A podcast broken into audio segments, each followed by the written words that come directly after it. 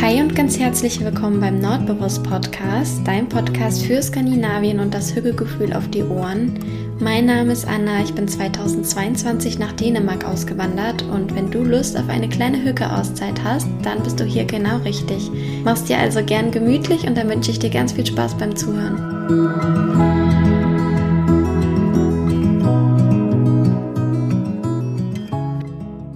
So schön, dass du wieder mit dabei bist und deine kleine Hücke-Auszeit zusammen mit mir verbringen möchtest. Ich hoffe, dir geht's so gut und du lässt es dir gut gehen, was auch immer du gerade machst. Ob du spazieren bist draußen an der frischen Luft oder ob du dir was Leckeres zu essen kochst oder dir einen Kuchen backst. Ich kann dir ja mal kurz ein Bild davon geben, wie was ich hier oder wie ich hier gerade sitze. Ich sitze auf meiner Yogamatte, auf meinem Yogakissen ähm, am Boden und habe es mir hier gerade gemütlich gemacht. Hatte gerade schon einen Eiskaffee. Draußen ist nämlich sehr schönes, warmes Wetter und ähm, ja, könnte mir gerade nichts Schöneres vorstellen, als hier zu sitzen und diesen Podcast aufzunehmen. Und nach der Aufnahme habe ich mir eben überlegt, dass ich mich aufs Fahrrad schwinge und zum Meer radel und dann eine Runde schwimmen gehe weil ich das bisher noch nicht gemacht habe und ich das schon ein bisschen mehr nutzen möchte, dass ich jetzt in Dänemark lebe und somit es nicht weit zum Meer habe.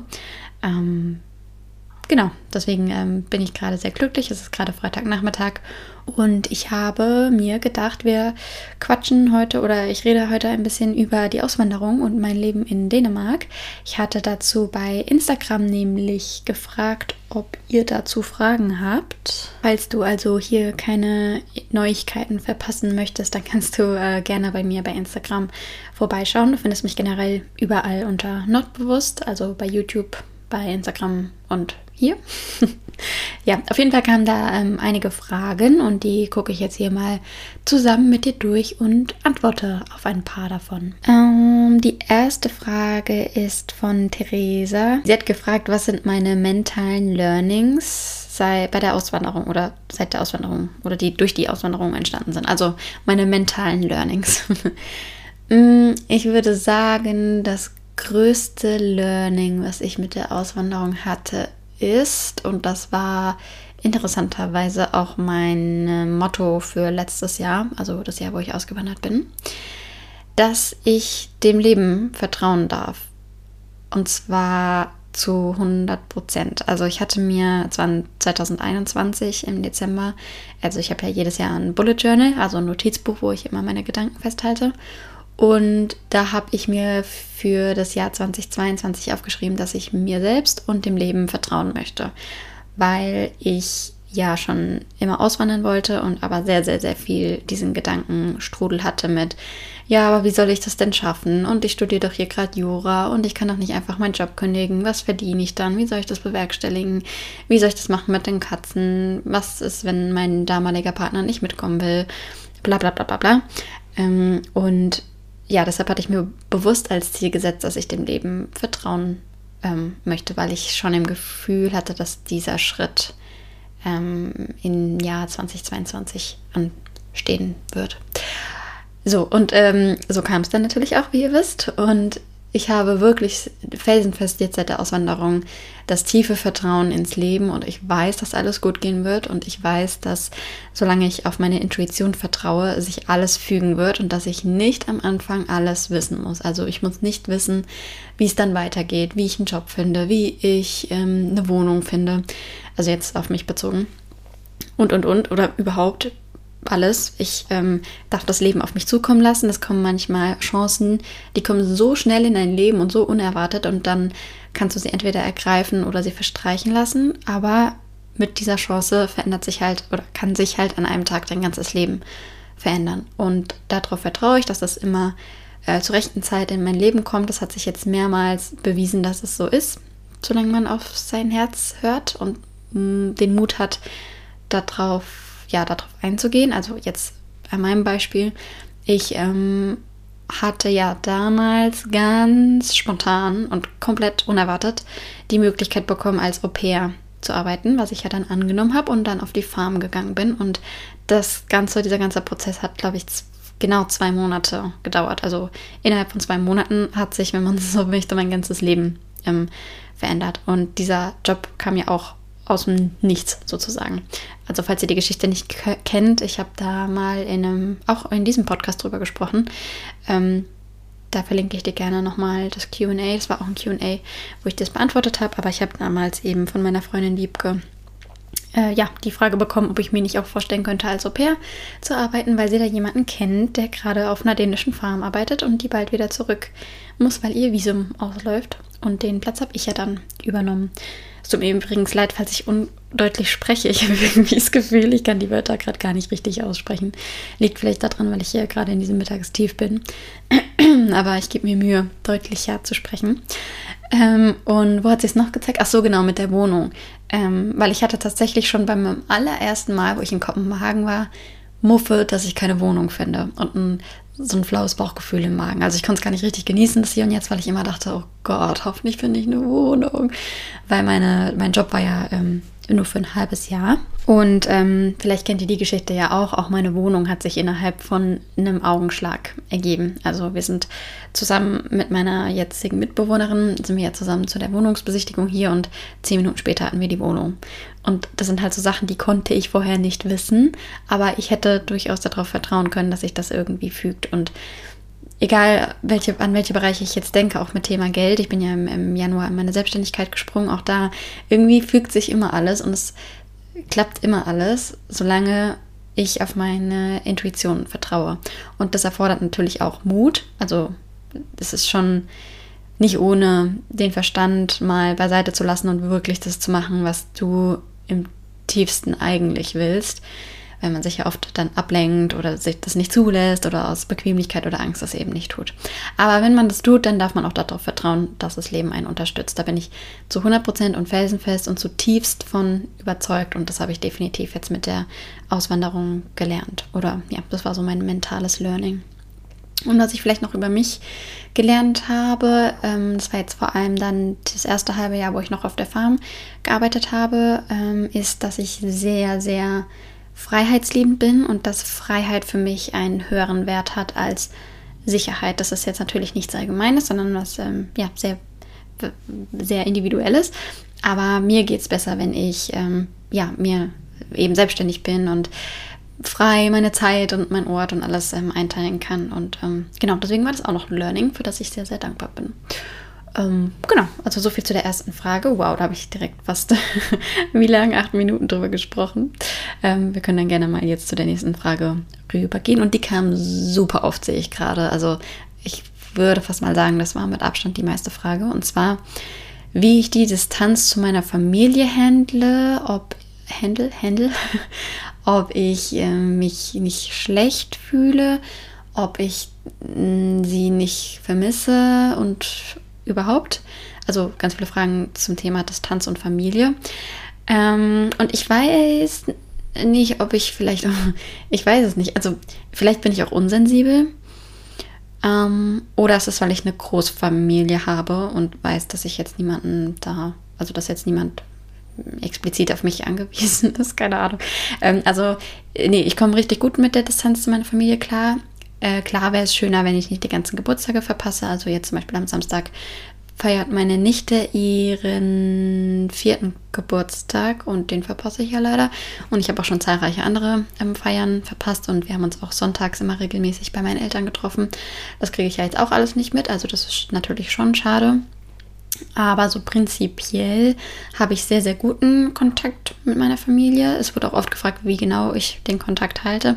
Also zum einen ähm, telefonieren wir viel, mehr auch als vorher. Also ich würde fast sagen, vor allem zu meinen Geschwistern habe ich jetzt mehr Kontakt als noch vor der Auswanderung.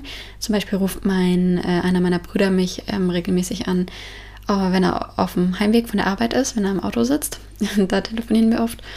Mm, und auch generell, also ich habe eigentlich zu allen guten Kontakt. Wir haben auch eine Familiengruppe, wo wir immer reinschreiben. Das heißt, ich bin schon up to date und habe jetzt nicht, äh, ja, gar keinen Plan mehr, was bei meiner Familie so los ist. Ähm, und natürlich ist es schöner, wenn man sich in echt sieht, aber so prinzipiell muss ich ehrlich gestehen, dass es okay ist. Also, dass ich jetzt nicht darunter leide und ähm, wir das eigentlich alle gut handeln. Aber ich freue mich auch darauf, jetzt wieder zu Hause zu sein. Ich war jetzt über ein Jahr nicht da und es ist äh, sehr schön, wenn ich dann in zwei Wochen mal wieder ähm, nach Hause fahre. Ich bin sehr gespannt und freue mich, alle wiederzusehen. Und ich habe mich auch gefragt, woher das kommt, dass, ähm, also ich, beziehungsweise ich kriege auch oft Nachrichten von Leuten, die sagen, sie haben ein schlechtes Gewissen, wenn sie auswandern. Also, dass es ja auch ihr größter Wunsch ist, auszuwandern, aber sie ja dann ein schlechtes Gewissen ihrer Eltern zum Beispiel gegenüber haben. Und da muss ich sagen, dass meine Eltern uns das nie mitgegeben haben. Also wir durften immer schon machen, was wir wollen und äh, mussten nie irgendwelche Erwartungen erfüllen. Ich sag's jetzt mal so grob. ähm, und ja, deswegen ähm, habe ich das schon tief in mir, dass es mein Leben ist und dass ich die wichtigste Person in meinem Leben bin. Das klingt jetzt ein bisschen hart irgendwie im Kontext der Familie, aber letztlich ist es ähm, ja am wichtigsten, dass ich auf mich ähm, höre und ähm, mein Leben lebe und nicht das Leben von jemand anderem. Also keine Ahnung, ich glaube, das ist bei manchen der Grund, ähm, dass sie sich da schlecht fühlen. Aber äh, ja, das habe ich tatsächlich nicht. Ich glaube, ich bin da gar keine Hilfe bei der Beantwortung dieser Frage. Aber ähm, ja, nee, also klar vermisse ich meine Familie, aber ist jetzt nichts, also wir haben trotzdem guten Kontakt so. Ähm, und dann wurde ich auch noch gefragt, ob ich gerne öfter Besuch hätte von meiner Familie oder ob mein Freundeskreis das ausgleicht. Ähm, also dazu muss ich sagen, dass meine Schwester jetzt schon dreimal einen Flug gebucht hat und den dreimal wieder stornieren musste. Also es ist eigentlich schon geplant, dass meine Familie mich besucht, aber es soll irgendwie gerade nicht sein.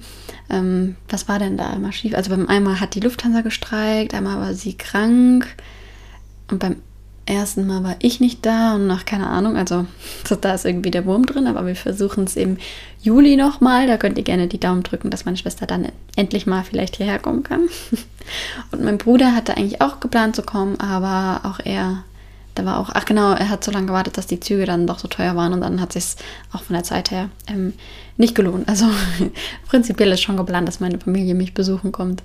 Ähm, das war jetzt nur, war da irgendwie der Wurm drin. Ähm, und Besuch von der Familie ist äh, immer schön. Also ja, mal gucken, ob es dann mal öfter ergibt. Ähm, genau. Könntest du dir vorstellen, irgendwann nochmal in Schweden oder Norwegen zu leben? Ähm, ja, also ich bin da eigentlich offen. Ich plane soweit auch ehrlich gesagt nicht. Also ich lasse das Leben auf mich zukommen und schaue, worauf ich gerade am meisten Lust habe und das äh, mache ich dann. Würde ich jetzt mal so als Zukunftsplan festlegen, aber prinzipiell könnte ich mir auch vorstellen, nochmal woanders zu leben. Äh, wobei ich jetzt erstmal keine Lust habe auf diesen Gewerbekram. Also mein Gewerbe ist ja jetzt hier. Und gerade, jetzt gerade möchte ich auch nirgendwo anders leben. Also ich bin super glücklich in Kopenhagen. Ich liebe, liebe, liebe, liebe das Leben in Kopenhagen. Und es war mein Wunsch und mein Plan, meine 20er in der Stadt zu verbringen, in Kopenhagen. Und dieser Plan ist in Erfüllung gegangen. Nee, dieser Traum ist in Erfüllung gegangen. Und ich habe mir den erfüllt, sagen wir es so, und bin mehr als glücklich und mehr als dankbar und mehr als stolz. Mehr, oh Gott, ich sag ja, ich kann nicht reden. Ich bin stolz auf mich, dass ich das äh, mir erfüllt habe. Also genau, mal gucken, was die Zukunft so bringt. Ich wurde auch gefragt, möchtest du mal ein Häuschen irgendwo haben oder lieber in der WG bleiben? Also für die ferne Zukunft würde ich jetzt spontan sagen, dass ich dann irgendwann schon gerne ein Häuschen hätte, aber auch da, keine Ahnung, ich kann jetzt nicht sagen, was ich in zehn Jahren gerne möchte. Ähm, dementsprechend weiß ich nicht, lasse ich gerne auf mich zukommen. Aber ich weiß schon, dass ich gerne in Dünennähe wohnen würde. Also nach wie vor, oder es war schon immer mein Wunsch, am Meer zu leben. Ich hätte auch gerne die Meeresluft in der Nase bei meinem zukünftigen Wohnort, wenn ich mal irgendwo ein Haus baue.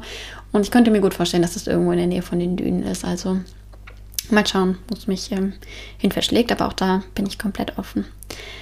Ähm, was war die größte Herausforderung? Ähm, da muss ich kurz drüber nachdenken. Also, der Papierkram hat mir schon ziemlich viel Angst gemacht vor der Auswanderung. Ich glaube, das war auch mit der größte Punkt. Also, wenn ich mir mein Bullet Journal angucke, was ich da so reingeschrieben habe, war ganz, ganz oft die Angst vor dem Papierkram. Aber das habe ich, ähm, habe ich jetzt gut hinbekommen. Also Schritt für Schritt. Aber es war schon auch eine Herausforderung. Also ich würde sagen, so zum einen in die Selbstständigkeit gehen und dann auch noch in einem anderen Land ist schon nicht so ohne. Ähm, ansonsten der Umzug an sich war auch nicht so easy zu bewerkstelligen, auch mit den Katzen. Das weiß ich noch, dass es ein ziemlicher Struggle war, weil ich nicht wusste, wohin mit den Katzen. Hat sich ja dann auch geklärt. Also die Katzen sind ja dann in eine Katzenpension gekommen für zwei Wochen.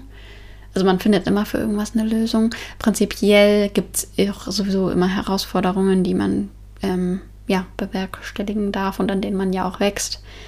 Äh, lass mich mal kurz überlegen, gab es noch was? Ich glaube, das ist überhaupt nicht zufriedenstellend. Es tut mir leid.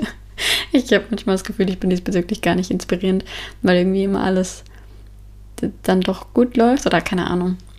Ja, weiß ich nicht. Ich fokussiere mich aber auch nicht so auf Probleme, sondern mehr auf Lösungen. Vielleicht liegt das auch so ein bisschen an meinem Persönlichkeitstyp, aber ähm, genau, also so Papierkram würde ich sagen und die Auswanderung an sich, das Ganze zu regeln und zu packen und sowas würde ich sagen. Und natürlich so die Entscheidung, dass man jetzt wirklich alles hinter sich lässt und alles abbricht. Also Studium, na, Studium war, ist mir ehrlich gesagt nicht schwer gefallen.